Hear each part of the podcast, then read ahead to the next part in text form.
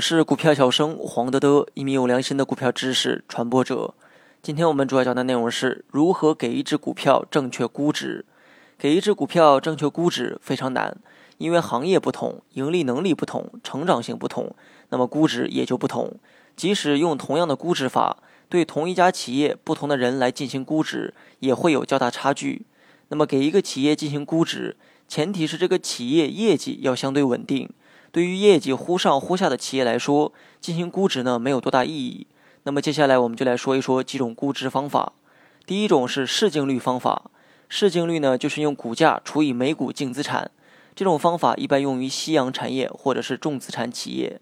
按道理说，如果股价除以每股净资产小于一，说明呢已经很便宜了。但事实啊也不仅如此。假如一家企业破产清算的时候，净资产有一个亿。而收购方用八千万买了下来，但是别以为这是占了便宜，因为你买过来之后，这些净资产如果不能在日后持续盈利，就会不断的折旧，最终呢血本无归。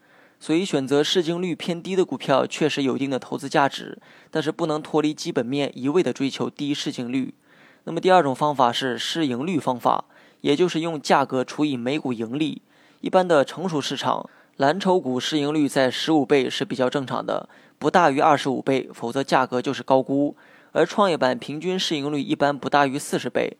那么平时选股的时候呢，可以简单的做个参考。但是随着市场不断变化，不同时期人们对于市场的预期也会发生改变，估值水平也会改变。所以给市场估值、给企业估值，永远都是一个大难题。那么第三种是 PEG 方法，也就是市盈率除以盈利增长率，是比较适合成长型的一个企业。那么之前呢，我们也讲过这种方法。如果说 PEG 小于等于一是比较合理的估值，选择 PEG 小于一的公司，同时盈利始终表现为高增长的股票是比较值得关注的股票。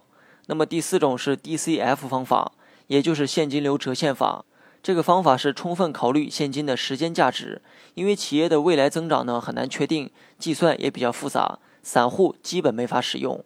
那么，大部分成熟期或者是有护城河的企业，每年保持在百分之五到百分之十五的净利润增长率，那么对应的倍数，也就是市盈率，大概就在十一倍到二十倍是比较合理的。就算是中小企业或者是创业板，如果能够保持百分之二十到三十的净利润增长率，那么相应的市盈率也应该在二十九到五十四倍是合理的。所以看一看你选的股票往年净利润增长率保持在什么水平。再对比一下合理的市盈率，给出一个估值。那么最后再重复一下开头的那句话：企业业绩越稳定，估值也就更准确、客观。业绩忽高忽低的表现，给不出太客观的估值。好了，本期节目就到这里，详细内容你也可以在节目下方查看文字稿件。